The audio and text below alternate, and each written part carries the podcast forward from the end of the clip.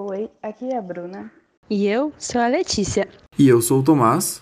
E esse é o podcast Já é Jogos.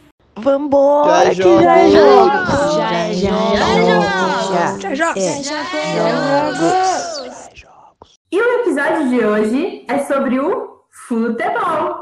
Eita, mas peraí. A gente disse que não falaria sobre futebol. Não, Tomás, a gente vai falar sobre o futebol feminino, porque assim como as outras modalidades esportivas, fica em segundo plano quando o assunto é mídia e futebol masculino. Ah, bom. Então, me conta um pouco mais sobre o futebol feminino. Quais são os principais campeonatos? Os principais campeonatos de futebol feminino são os Jogos Olímpicos e a Copa do Mundo de Futebol Feminino. E o Brasil já con- conquistou medalhas nos dois. Letícia, fala pra gente sobre os Jogos Olímpicos. O Brasil é vice-campeão em dois Jogos Olímpicos, Atenas 2004 e Pequim 2008, perdendo a final para os Estados Unidos nessas duas edições. País considerado por muitos o melhor e que mais investe no futebol feminino. E, viu, e em Copa do Mundo? Nas Copas do Mundo, o Brasil também possui duas medalhas, uma de prata na Copa do Mundo da China em 2007 e um bronze em 1999 nos Estados Unidos. Ah, legal. É que a gente vê bem pouco na TV, né? Escuto falar bastante da Marta. Pois é, a Marta é a melhor jogadora do mundo de futebol, conquistando o prêmio da FIFA em seis oportunidades, sendo cinco de forma consecutiva, recorde entre os homens e as mulheres, fora os outros títulos conquistados por ela em clubes. Nossa, ela é fera mesmo, hein? E aqui no Brasil, Bru, como que é o futebol feminino? Nós temos um time com diversas conquistas, o São José, que já foi campeão mundial interclubes, três vezes campeão de Libertadores, em 2012, 2013 e 2015, e já ganhou duas Copas do Brasil e três campeonatos paulistas. Além desse time, o maior campeão do Brasileirão é a Ferroviária, de Araraquara, com dois títulos. Fora que, em Libertadores, o Brasil é o país com maior número de títulos, entre eles conquistados pelo Santos, Corinthians e Audaz. Para falar mais sobre esse esporte, temos duas convidadas que têm experiências com a modalidade. É, então, para falar sobre o futebol feminino, nós temos duas convidadas. Uma delas é a Adriele Meneguin. Ela jogou futebol de campo amador e universitário. Também é praticante de futsal universitário e formada em educação física pela Unesp de Rio Claro. Atualmente é professora da rede municipal de Limeira e tem uma empresa de recreação, a Café com Leite. Nossa segunda convidada é a ex-jogadora profissional Michele Reis, que defendeu a seleção brasileira entre os anos de 2002 a 2007. Com a seleção, Michele ganhou a medalha de ouro no Pan-Americano de 2003, na República Dominicana, foi vice-campeã mundial na China em 2007 e ainda foi bicampeão dos Jogos Militares em 2011 e 2015, no Brasil e na Coreia do Sul, respectivamente. Obrigada pela presença, meninas. Eu que agradeço. Então, para começar, a gente queria saber de vocês qual foi a vivência e a experiência que vocês tiveram com a modalidade. Como vocês começaram? Quem foram seus incentivadores? Eu vou começar porque o meu, o meu é bem breve perto do da minha, então eu vou começar. Bom, eu comecei mais ou menos uns 12 anos de idade. É, comecei com o futsal, eu acho que a maioria das atletas começa com o futsal e às vezes começa e joga junto com o futebol de campo, o futsal também, né? Acho que pela modalidade ser é, menor número de atletas para participar, ter mais quadras, enfim, o futsal é sempre uma a primeira opção. É, eu também tenho mais experiência com o futsal do que com o futebol de campo, né? Mas é, aqui no, no amador, no interior, praticamente todas as atletas que jogam futsal acabam jogando futebol de campo também ao mesmo tempo, né? O meu maior incentivador foi meu pai, com certeza. Eu lembro até hoje que o primeiro treino que eu fui, aliás, eu com a Michelle, nós duas somos de Limeira, né? Então ela vai saber de onde é os treinos. o primeiro treino que eu fui foi no sindicato dos metalúrgicos e esse sindicato ele era muito longe da minha casa, muito, muito mesmo. E daí eu lembro que nós tínhamos que ir de ônibus para o treino. Demorava aproximadamente uns 40 minutos. Meu pai pegou, pesquisou onde tinha os lugares, sabia que eu gostava de jogar e a gente ia junto no começo, todo dia. Todo dia não, a gente umas duas vezes a semana, pegava ônibus, ia lá treinar, ele ficava assistindo o treino.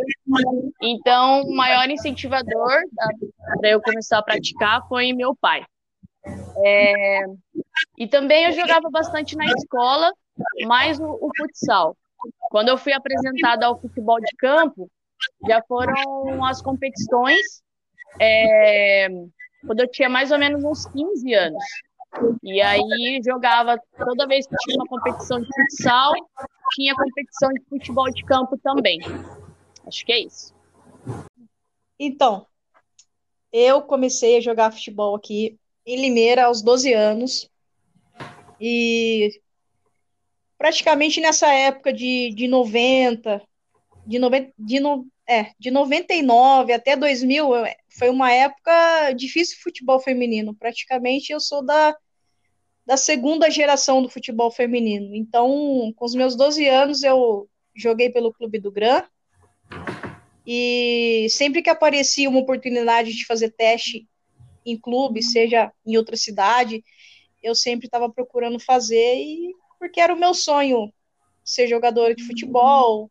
E na época passava na Band o futebol feminino, então eu via é, Cátia Silene, Cici, né, jogadoras renomadas aí que, que me fizeram sonhar mais. Na época elas jogavam pelo São Paulo, e inclusive eu sou São Paulina, então meu sonho era jogar no São Paulo. E então essas jogadoras, Cátia Silene, Cici, foram jogadoras que me fizeram sonhar em ser uma jogadora de futebol. Então, eu comecei a fazer teste quando tinha algum teste pela região ou até mesmo em São Paulo, eu ia fazer os testes para sair de casa e jogar futebol, que era o meu sonho, né? Eu fiz teste no Capivari, fiquei lá dois anos jogando e foi uma fase muito difícil, uma fase que eu estava desistindo dos meus sonhos porque estava difícil e ir para São Paulo, conseguir jogar num clube e tudo mais. Mas a, a, a minha família sempre me incentivou, sempre me incentivou a não desistir, mesmo diante da dificuldade que estava tendo. E no último jogo, pelo clube do Capivari, nosso time estava perdendo de 12 a 0 do Palmeiras. 12 a 0 do Palmeiras. E na, na época eu jogava de atacante e eu acabei fazendo um gol de fora da área. Então, com esse gol, eu fui contratada pelo Palmeiras, com 15 anos. E aí foi a hora de sair de Limeira, de o sonho não estava acabado, pelo contrário, estava iniciando. E eu fui para São Paulo com 15 anos. Foi difícil deixar a família, a mãe não deixar ir embora, né? diante de, de, medo, né, por ser perigoso, ser de menor e tudo mais. Morar em república, então, né, então foi muito difícil, mas graças a Deus a, a minha família, é, as pessoas que conviveram comigo em Limeira na época, até hoje eu tenho contato é, das minhas amigas, de pessoas que me motivaram bastante. Então foi isso. Então eu fui para São Paulo com 15 anos e de lá não parei, Minto. Na verdade, eu parei com 17 anos, porque eu tinha me machucado lá e não tive o respaldo total do, do clube, que na, na época foi Osasco. E acabei voltando para casa porque estava muito difícil, né, sem receber dinheiro algum, sem, sem nada praticamente, porque minha família que me ajudava a, a pagar passagem para ir e voltar de São Paulo para Limeira, de Limeira para São Paulo. E foi uma época bastante difícil. Então eu voltei para Limeira. Eu desisti do meu sonho. Aí fui trabalhar com 17 anos, fui trabalhar para ajudar minha mãe, ajudar minha família. E, e quando ia completar um mês de trabalho no, numa casa de material eu, de construção que eu trabalhava, eu recebi uma ligação. Na época, é, voltando aos meus 12 anos, eu fiz um teste na Matonense e o treinador gostaria que eu, que eu tivesse ficado lá no clube. Só que eu tinha 12 anos e a minha mãe não deixou eu ficar. Esse treinador, ele guardou o número do clube do Gran, aqui em Limeira, onde jogava na época. E ele ligou no clube me procurando, procurando uma canhota, tal. E aí, quando foi completar um mês de trabalho aqui, eles ligaram lá no trabalho, me convocando para a seleção sub-19 brasileira. Foi aí que eu. Foi no dia do meu aniversário ainda. Que presentão. Foi, nossa, que presente. Uma categoria sub-19, eu tinha, né, 17 para 18. Praticamente 18 anos, né? No dia do meu aniversário, fiz 18 anos. E fui convocada para a seleção sub-19. Daí, daí em diante, eu não parei mais. E como a, a Bruna falou, de 2002 a 2007 foi esses campeonatos que eu disputei pela seleção. Vocês viram como eu e a Michelle temos algumas coisas em comum, né? Pelo menos duas. A gente fez bastante teste. A gente fez bastante teste. Só que a, a Michelle passava e eu não. E a segunda, e a segunda coisa que a gente tem em comum é a cirurgia no joelho. Ah. E que mora em Ribeira. Três coisas. em Três comum, né? cirurgias de joelho. Vai, Amato. E ser de Limeira, isso. Também, né? Tá vendo? É três coisas em comum. Tá vendo? É, Aí parou por aí. Partindo do, do que vocês falaram, assim, principalmente a Adri comentou que ela começou no, no, no futsal. Nós achamos um artigo que chama A Prática do Futsal Feminino na Formação de Jogadoras Brasileiras de Futebol. E nesse artigo diz que 98% das atletas que foram entrevistadas, elas começaram ou passaram pelo futsal. E dessas, além de praticar futsal, é, só após os 14 anos que elas começaram a ter contato direto com o campo. Isso é uma informação muito interessante. Nós queríamos saber de vocês como vocês estão vendo hoje em dia a preparação de novas atletas para o futsal, para o futebol feminino. Bom, vou começar então. É, Eu acho que o futsal, ele é sempre a primeira porta, não só no feminino, né? No masculino também. Acho que por diversos fatores, né? Igual eu falei lá no começo, ter mais quadras, ter número reduzido de pessoas para para jogar, então tem essa facilidade para a prática do futsal.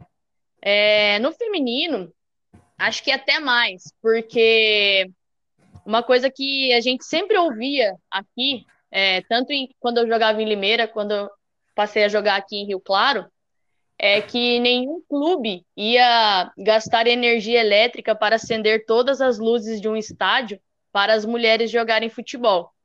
Então, era, essas luzes dos campos são muito caras, né? Então, dificilmente tinha treinos de futebol de campo feminino à noite.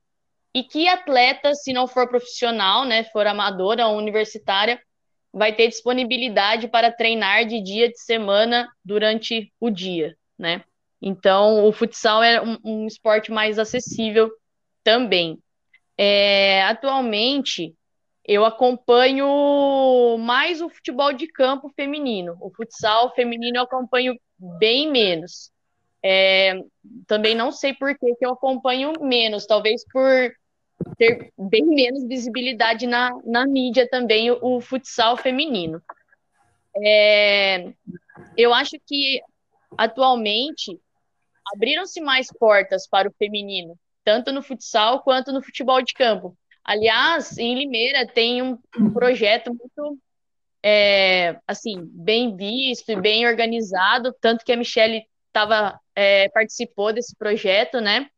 E eu acho que a, atualmente, mais novas, as meninas têm uma estrutura melhor. Por exemplo, quando eu comecei a ter um pouquinho de estrutura, eu já tinha 15, 16, 17 anos. Agora, as categorias de base, a partir dos 9 anos, já tem categoria de base feminina. Só que primeiro no futsal. E depois passa para o futebol de campo.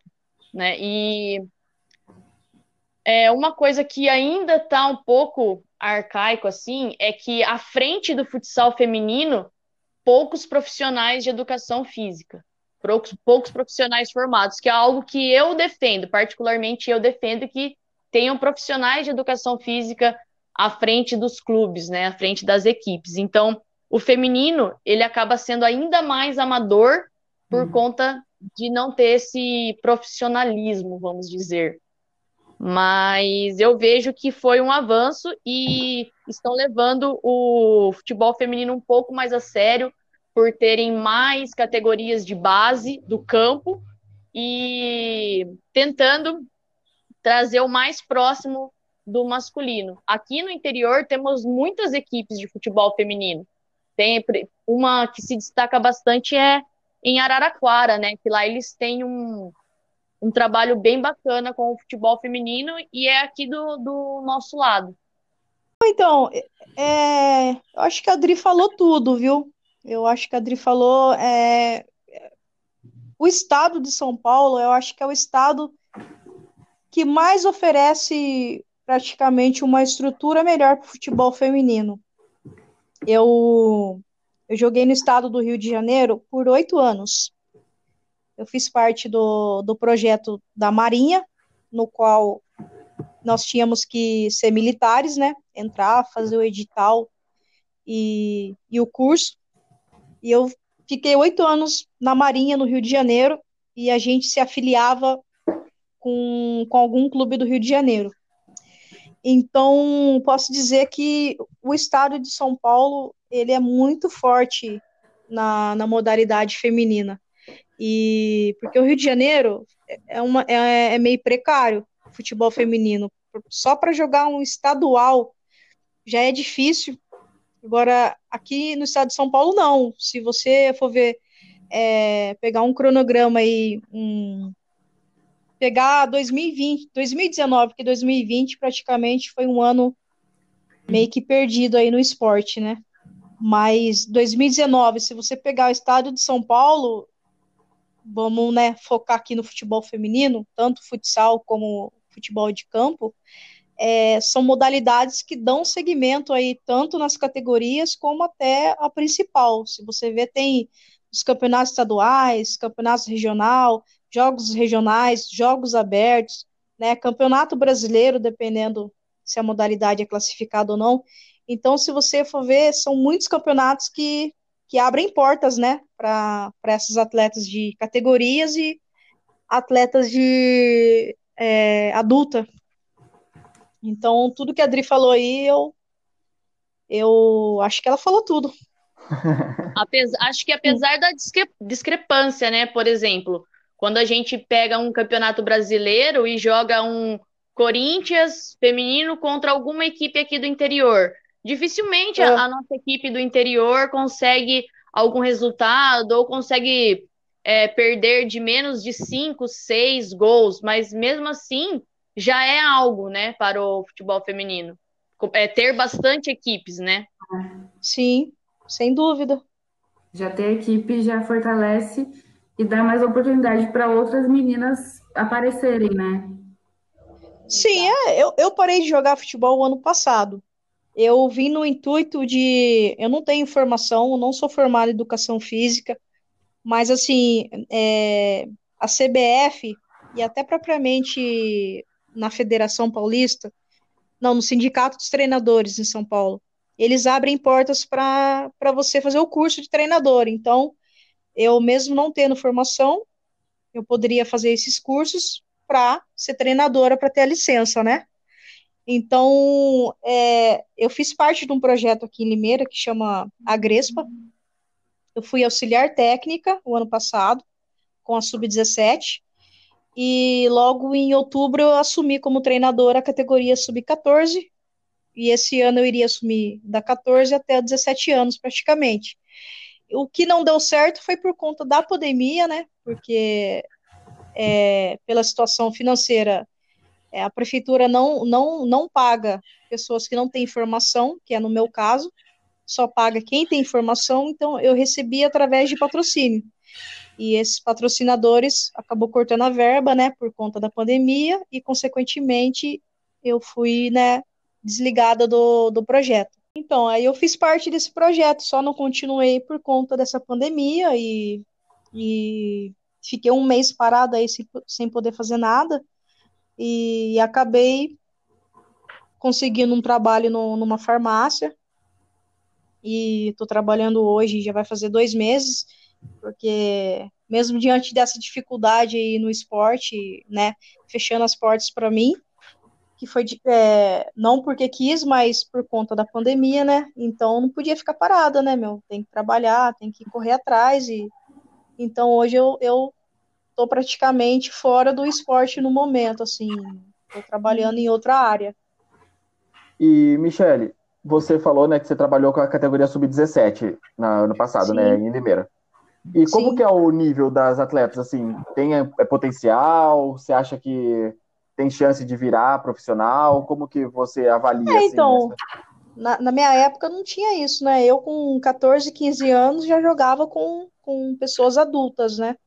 E se você for ver de, de 9 a 10 anos para cá, existe categorias de base melhores hoje em dia, mas essas categorias vêm, vêm crescendo, né? Vem dando mais visibilidade, vem é, principalmente sub-17 que eu disputei o ano passado. Nossa, se você pegar e ver um jogo, você vai ver que é, as meninas hoje em dia não são mais bobinhas, não, de.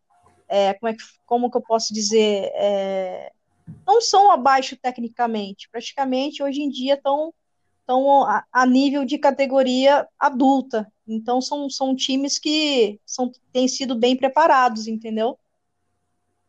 Legal. Ah, legal esse desenvolvimento, né? E aproveitando Sim. que a gente está falando de, de meninas praticando, né? Eu vou puxar a próxima pergunta, que a gente meio que quer relacionar um pouco com a com essa oportunidade de prática, né? Porque a gente vê que na educação física escolar é, o futebol foi construído socialmente, né? Não só na educação física escolar, mas acaba se refletindo lá com um esporte de meninos, né?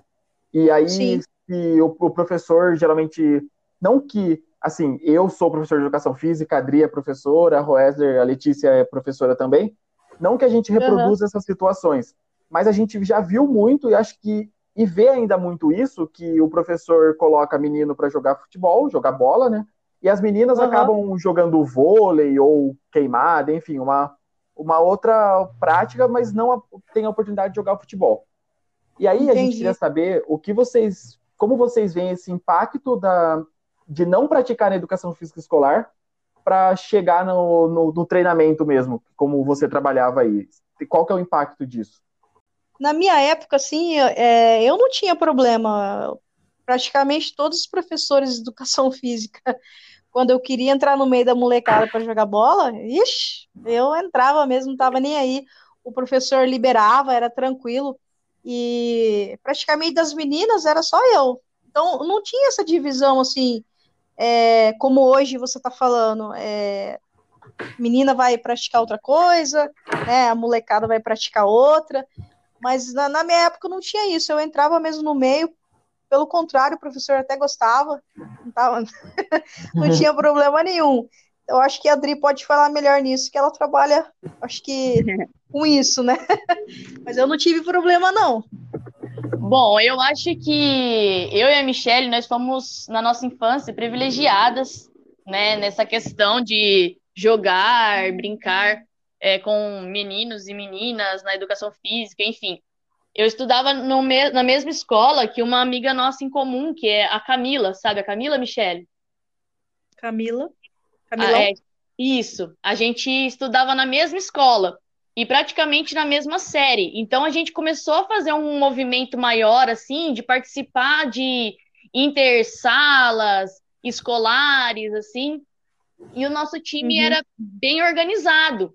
E aí a gente ia antes é, de começar a aula para jogar, e a gente jogava com os meninos, jogava contra os meninos, jogava a favor dos meninos, então, e lá na escola era bem tranquilo essa questão. Depois uhum. que, eu passei para ir para o ensino médio, que teve um pouco mais essa diferença, eu acho que era um pouco da é, do estilo do professor mesmo, do meu professor do ensino médio, ele realmente dividia. Meninos jogavam futebol e as meninas faziam outra coisa, mas eu jogava com os meninos e não tive nenhum problema na minha infância e na minha adolescência quanto a isso. Por isso que eu falo que nós fomos privilegiadas na nossa infância e na nossa adolescência por não ter tido problemas com isso. É, bom, eu, como professora de educação física e atleta de futsal e futebol, jamais poderia permitir que isso acontecesse nas minhas aulas, né? É, essa cultura existe ainda, quando eu dou aula para o ensino fundamental. No ensino médio não existe mais, pelo, pelas minhas experiências com o ensino médio, não temos muito mais essa, esse olhar, né? As meninas elas praticam junto com os meninos, os meninos praticam as modalidades consideradas de meninas também. Se a gente coloca, a gente como professor, né, no, no papel de professor, deixa isso muito claro que não existe, coloca uma base bem estruturada para os alunos, base teórica também, isso acaba caindo por terra. E no ensino fundamental, principalmente na, no ensino fundamental 1, isso é bastante enraizado e vai depois é, se dissolvendo, se diluindo, dependendo do professor que está à frente das turmas. Quando isso acontece no ensino fundamental 1, é, sempre quando tem um momento mais descontraído, de, de um coletivo, alguma coisa, e tem algum aluno que tem esse preconceito, eu sempre acabo montando um time de meninas e vou jogar nesse time. Eu também E aí isso. acaba. e aí é, acaba aí, que o aí time. não vale, André, pô.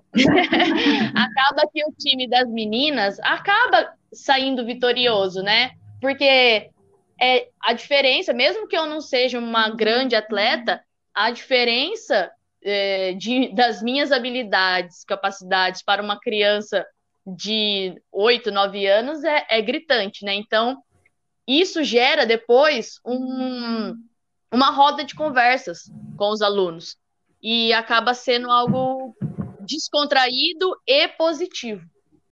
E, gente, mudando um pouco o tema, mas não saindo completamente da questão de favorecer, né, é, fortalecer o futebol feminino no Brasil, eu queria saber de vocês como que vocês enxergaram a lei que a Comebol colocou para que os times masculinos de futebol que quisessem participar, né, que estivessem classificados para Libertadores, tivessem que manter um time feminino. Vocês acreditam que isso contribuiu para fortalecer um pouco o futebol feminino brasileiro? Eu, eu acho que contribuiu sim pelo, pelo lado positivo, né? Claro. Mas é, a gente sabe que é uma luta muito grande, né? É, é até 2017, 18 que, que eu estava jogando, praticamente foi acho que 2016, 2017 que estava para sair esse negócio da Comembol. Mas é, de certa forma, isso veio, veio positivamente, né, para o futebol ter mais visibilidade e, e praticamente, é, como posso dizer, é, para você ter mais visibilidade, para os clubes terem mais visibilidade e mais incentivo, né? Mas é, ao mesmo tempo você vê que só ficou em, em palavras, né? Porque você, se você for ver o futebol feminino, ele, ele, ele tem, tem ano que ele tem bastante visibilidade. Se você vê depois as Olimpíadas, que, que foi aqui no Brasil, é, foi, diante, foi diante dessas Olimpíadas que o, que o futebol deu uma evoluída, sabe? É, junto com, com, com esse negócio da Comembol aí, valorizou bastante, valorizou bastante. Posso dizer que eu estava é, presente nesse tempinho aí da, da Comembol, da, das Olimpíadas, porque inclusive a seleção feminina treinou lá no, no centro de treinamento onde eu morava. Então, para você ver o, o quão visibilidade que deu o futebol feminino. E eu espero que isso não, não decaia, né? Uhum. Porque se você for ver, o futebol feminino ele, ele tem mais visibilidade em Jogos Pan-Americanos, em Olimpíadas, é, uma Copa do Mundo. É, praticamente de, né, de uns, uns 4, 5 anos para cá, você tem visto mais futebol feminino, até mesmo na TV. Sim. Bom, eu acho que é importante, é muito importante, mas que não deveria ter sido obrigado, né? Essa, essa coisa da obrigação, né? Tira um pouco do prestígio do futebol feminino. Vocês acreditam que meu pai, ele fala que isso deveria ter acontecido há mais de 15 anos, ele fala isso. Essa proposta que a Comembol trouxe agora, meu pai, que nem muito estudo não tem, já, já falava que todo, todo time masculino deveria ter uma equipe feminina também. Então não era algo que era difícil de fazer, sabe? Se até um senhor não estudado já sabia que isso poderia ser positivo, por que não ter acontecido antes, né? Demorou muito para isso acontecer. E ter sido imposto dessa forma, né? Poderia ter sido algo é, incentivado assim, sem ser obrigado. Mas já que aconteceu, vamos considerar como positivo e bola para frente e agarrar a oportunidade. Sim.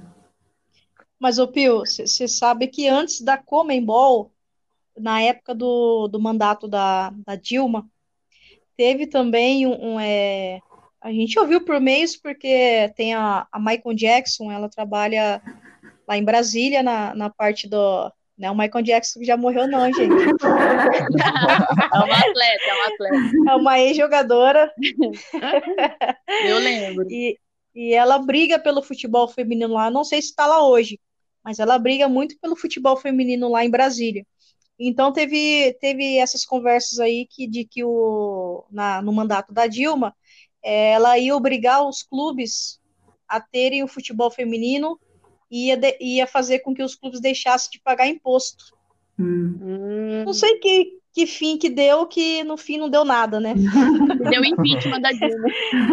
É, exatamente. E aí, aí, em sequência, veio isso da Comembol, essa exigência aí que a gente está falando agora importante. É, eu sei que por um lado é. talvez fique uma imagem meio. Ai, nossa, estão brigando, estão querendo forçar a ter o futebol feminino. E aí vem o que a Tri falou sobre não, não ser uma coisa pelo prazer, pelo valor do futebol feminino, mas sim por uma obrigação. Só que às vezes sim. precisa de uma atitude assim para que alguma mudança aconteça, né? Exatamente. Ó, eu, eu falo por mim. É, eu nunca, se, eu nunca, nunca quis ser uma atleta que sonhasse em ganhar milhões. Eu nunca quis ser uma atleta pensando nisso. Un, o meu único pensamento, desde quando eu saí da minha casa com 15 anos, é o meu objetivo era ter um salário digno, digno que me sustentasse, pudesse ajudar minha família. E e ser valorizada, uhum. a modalidade ser valorizada. Então eu nunca quis, para você ver, às vezes tem atleta aí de alto rendimento, né, um, um jogador de futebol de alto rendimento que ganha muito, mas para pouco futebol. Você vê aí muitos milhões. Uhum. E o feminino não, o feminino, como, como a gente vê a realidade, é, muitos falam, né, o futebol feminino não dá retorno financeiro futebol feminino não dá retorno financeiro. Então, quando acaba falando essa palavra, praticamente você tem uma visibilidade toda de que não só o futebol feminino, né, mas algumas modalidades que, que você vê que são precárias, é difícil. É difícil você ter alguém que vá brigar pela modalidade.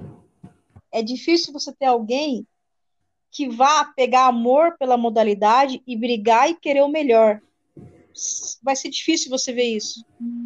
Porque sempre tem pessoas entrando na modalidade, vê que vai ganhar dinheiro ou alguma coisa, e ou desvia, ou pega e investe em alguma coisa e, e as atletas ficam lá sem receber, sem às vezes ter o que comer, sem às vezes estar tá, tá longe da família e não, não ter um tostão para você ir para casa, ou até mesmo para ir embora, para não voltar mais.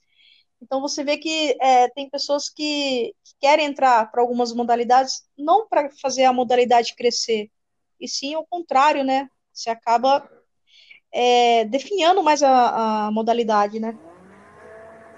É, eu acho que esse é um ponto muito importante, né? Que apesar dessa obrigatoriedade dos times oferecerem a, o, a equipe feminina né, de futebol, qual que é a condição que eles estão dando para as atletas, né? Que eu acho que é isso que devia ser realmente colocado em, como principal, né? Que é bem isso que você está falando. Uhum.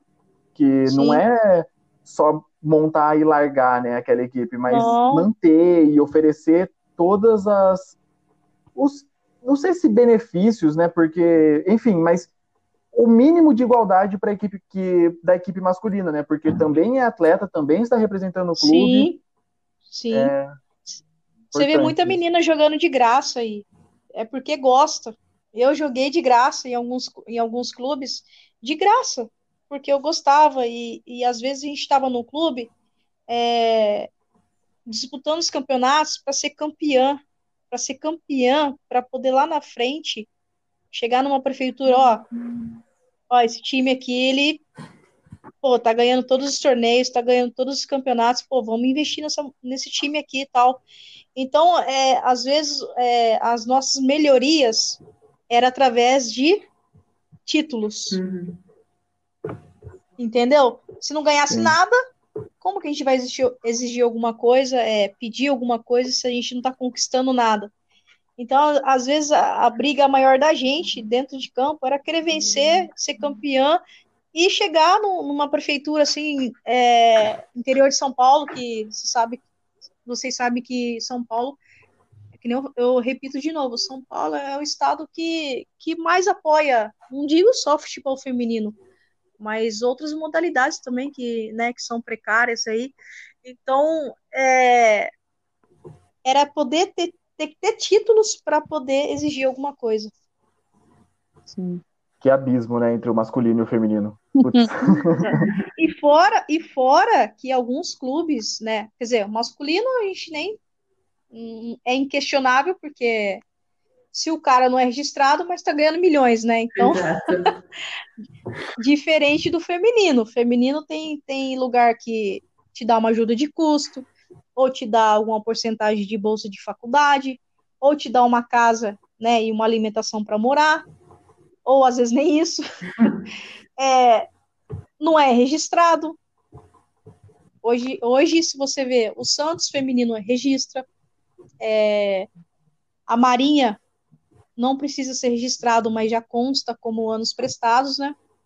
É, Corinthians também, acredito que, que registra, mas assim, são, são clubes que, que têm tido condições e têm lutado para que o futebol feminino permaneça, porque hoje, hoje em dia você vê o Corinthians feminino dando sequência no trabalho é, anos e anos, porque Antigamente você via um Corinthians, ah, representava em 2000, aí acabava em 2001, tinha mais Corinthians. Então, o investimento no futebol feminino tem sido um pouco mais valorizado.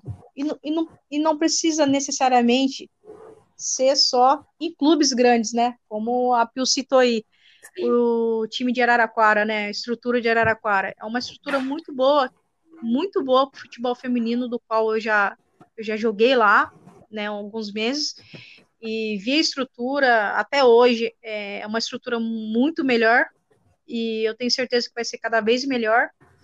E esse era o meu sonho aqui em Limeira, de, de poder é, de poder fazer a modalidade feminina crescer. que fofinha. oh, você precisa de ver um campeonato brasileiro, um campeonato, uma Copa do Brasil. É, eu queria trazer tudo isso para Limeira. Eu queria dar um up aqui, sabe? Fazer o futebol feminino crescer. Mas isso não é uma coisa da noite para o dia, né? Isso é, é, são, são anos de trabalho para você chegar nesse tipo de, de, de campeonato, né? Num brasileiro e uma Copa do Brasil, né? Sim, com certeza. Mas, Mas para isso a gente precisa de todo investimento, né? É, sim. Mas que já teve um começo, né? É. Sim, sem dúvida. E eu queria saber de vocês duas, quanto à vivência de vocês enquanto jogadoras de futebol, é, se durante um momento em que vocês praticavam a modalidade, vocês já sofreram algum preconceito por ser mulher, por ser uma mulher que pratica futebol? Eu acho que isso vai ser para o resto da vida, né? Porque o preconceito sempre vai existir. Se você pegar aí é, o ano passado, é, o ano passado, eu, eu tava jogando aqui por Limeira, nos jogos regionais, e aí ouvi pessoa da arquibancada falando assim: ah, lugar de mulher é na cozinha. O que vocês estão fazendo aqui? Né? Esses tipos de, de preconceito. Mas é, eu acho que a gente não pode se rebaixar e muito menos desistir daquilo que, que a pessoa almeja, né? Se eu quero ser atleta, eu vou enfrentar todos os preconceitos que vai ter, porque não, não é um caminho fácil, tanto para o futebol feminino para qualquer outra modalidade, né? Bom, eu assim, eu nunca ouvi ninguém se referindo a mim de forma pejorativa. Isso assim, eu eu acho que se eu tivesse ouvido, eu ia lembrar. Coitado. ia um eu ia lembrar. é, mas eu já ouvi muito preconceito de companheiras de equipe ou com a nossa modalidade mesmo. É, injustiça, igual aconteceu com a gente no Interunesp do ano passado.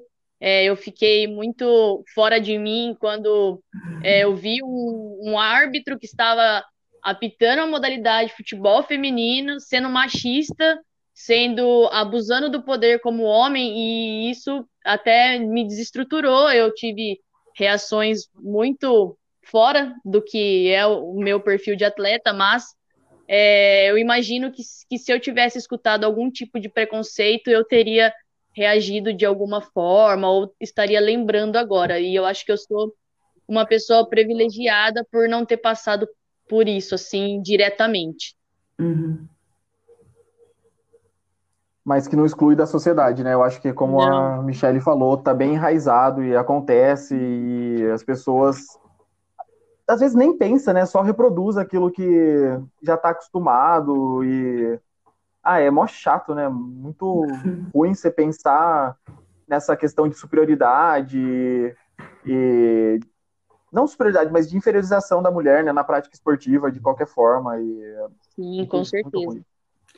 Eu acho que só essa, essa situação da mídia não dar visibilidade, né, que foi um dos primeiros é, primeiros pilares aí da, do Já é Jogos, né, da falta de visibilidade pela mídia, isso já é um, uma forma de, de preconceito. Exatamente. Sim. Sim. Até porque a gente ouve muitas vezes, ah, não vou assistir futebol feminino porque não é tão bonito. E não só no é futebol, mas já ouvi isso sobre o basquete, sobre várias modalidades femininas. Assim Sim. como a gente já também. Assim como a gente no, no nosso próprio episódio de vôlei, a atleta relatou que o cara tentou abusar dela, porque as pessoas vão assistir vôlei só porque as meninas estão de shortinho, sabe? Sim. Então, não é atrativo para homens. Já ouvi isso, é, abusos é, contra atletas do vôlei, atletas da ginástica, mas nunca vi um abuso contra uma atleta do futebol, viu? Será que é pelo calção? Todo mundo devia jogar qualquer esporte de calção a partir de hoje.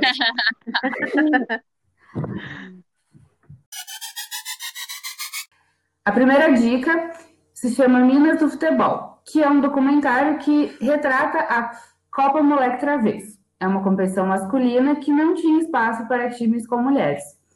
Mas, é, mesmo assim, a AD Centro Olímpico, que é uma equipe feminina, conquistou o direito de jogar esse campeonato e fez bonito com as suas atletas. Esse filme, esse documentário, está disponível no YouTube. A gente vai disponibilizar, disponibilizar o link lá no Instagram. A segunda dica é um filme chamado Garota Boa de Bola. Esse filme é de 2007 e trata da vida de Sara, uma garota quase decidida a desistir do futebol, que descobre a seleção que a seleção de futebol feminino dos Estados Unidos está de olho em seu talento. Assim, agora ela precisa decidir se abraça ou não essa grande oportunidade. Também está disponível no YouTube e vai estar lá disponível na nossa página do Instagram. A terceira dica de hoje é a comédia romântica Ela é o Cara. É um filme que retrata a história, de Viola, que ama jogar futebol. E após esse esporte ser cortado em sua escola, ela troca de lugar com seu irmão gêmeo, se passando por homem, para poder praticar a sua modalidade favorita. Além disso, ela se destaca muito no futebol. E todo mundo idolatra o irmão dela por ele jogar muito bem. Mas na verdade, quem joga é ela. E eu amo esse filme. também está disponível no YouTube. E também vamos disponibilizar o link na nas nossas páginas é, sociais, na, na redes sociais. É, as nossas perguntas acabaram. E se vocês quiserem falar mais alguma coisa, nós vamos dar um espaço para vocês é, expor o, o que vocês querem falar, alguma curiosidade ou alguma coisa que falte que vocês queiram falar. Fiquem à vontade. Bom, eu vou começar então, porque a Michelle fala demais. É... Bom, eu queria falar primeiro assim que é... não é porque a Michelle tá aqui, mas ela é um, assim, alguns anos só mais velha que eu, bem pouquinho assim, né? Mas ela sempre foi ela sempre foi a minha ídola no Desculpa pergunta, mas quantos, quantos anos você tá, Pio? É, 30. É, 30 te conheci há 5 anos atrás, tá com 35, né? Mas a Michelle. Não, pode falar, Pio, pode Agora... falar, ninguém tá vendo. Não, tá certo, cara. É 30 mesmo. Para de me deixar sem jeito. Bom, é. mas vai, depois dessa, mesmo assim, vai, ah, mesmo assim vai o elogio, mesmo assim. A, apesar, não é porque a Michelle tá aqui, mas ela sempre foi a minha ídola no, no futebol feminino, sabe? Porque lá em Limeira, ela era, ela era não, ela é bastante conhecida. Todas as meninas que praticam a modalidade é, veem a Michelle como uma inspiração, sabe?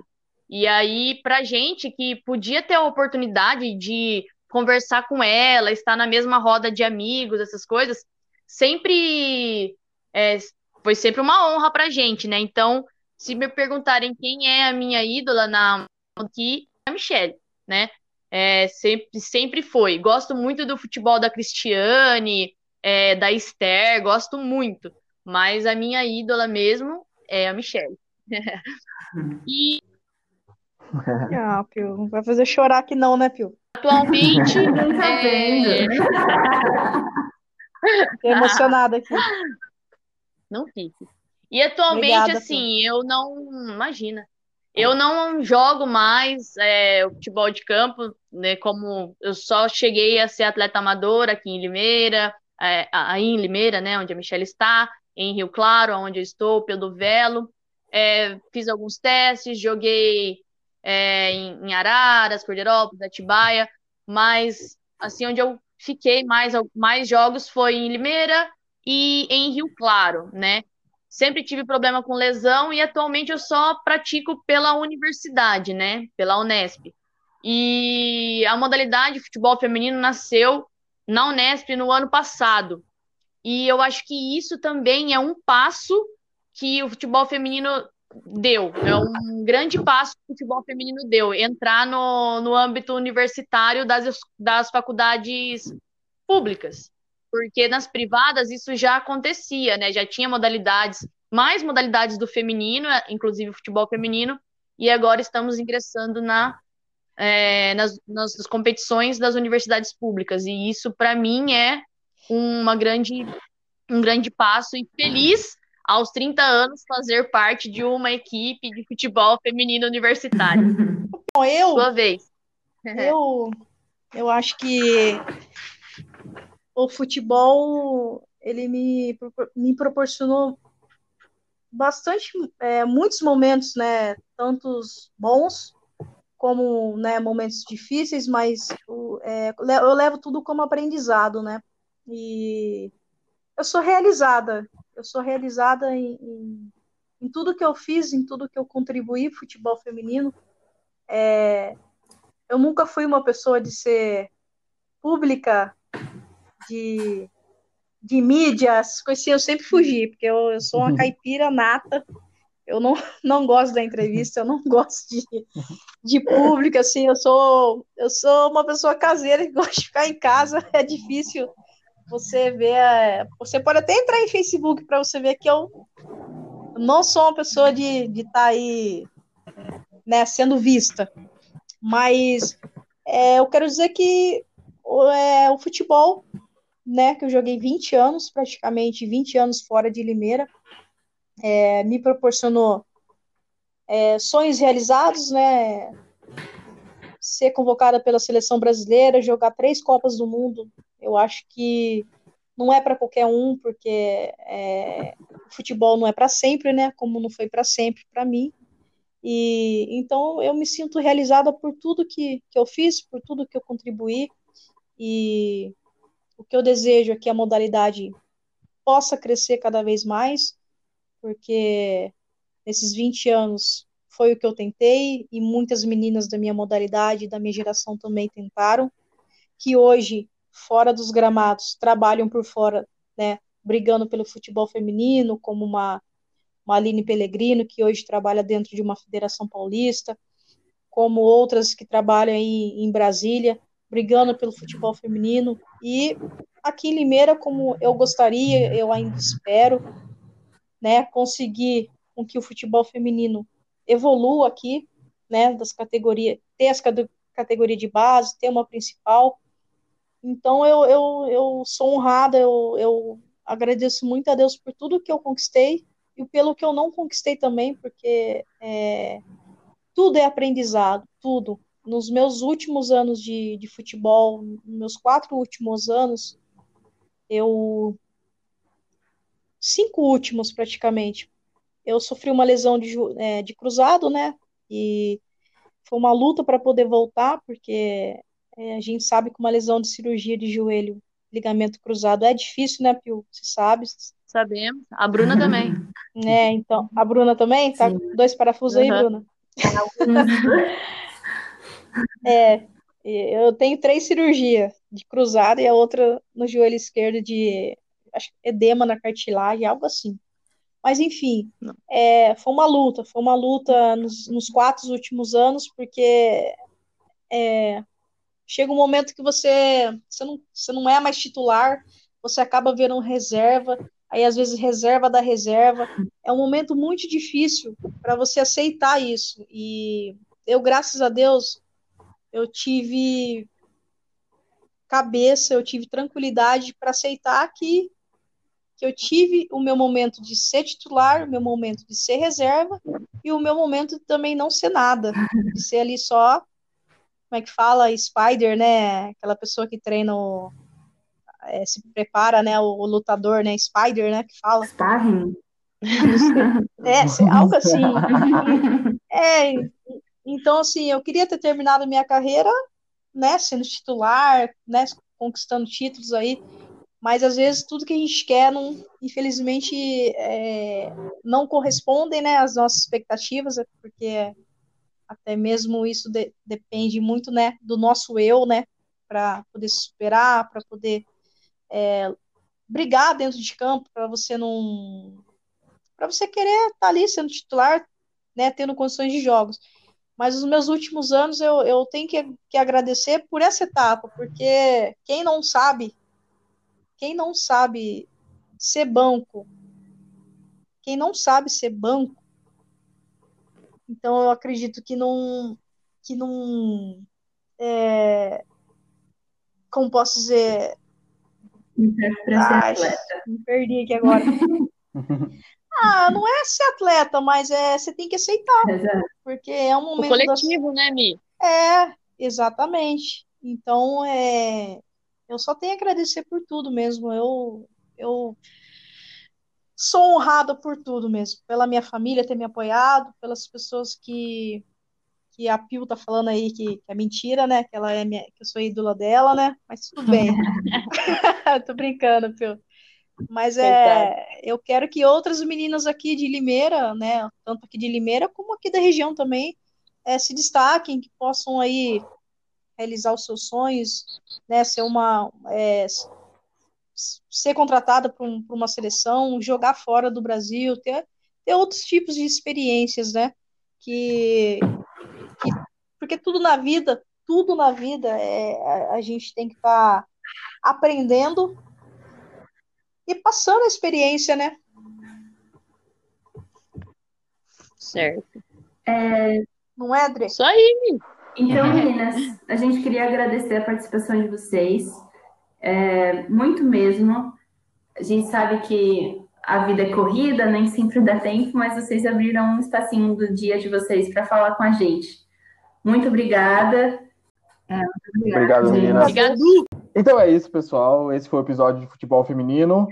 Uh, nos sigam nas nossas redes sociais, onde a gente disponibiliza todas as informações, onde a gente lança o episódio, coloca as dicas, às vezes tem quiz, às vezes tem interação lá pelos stories.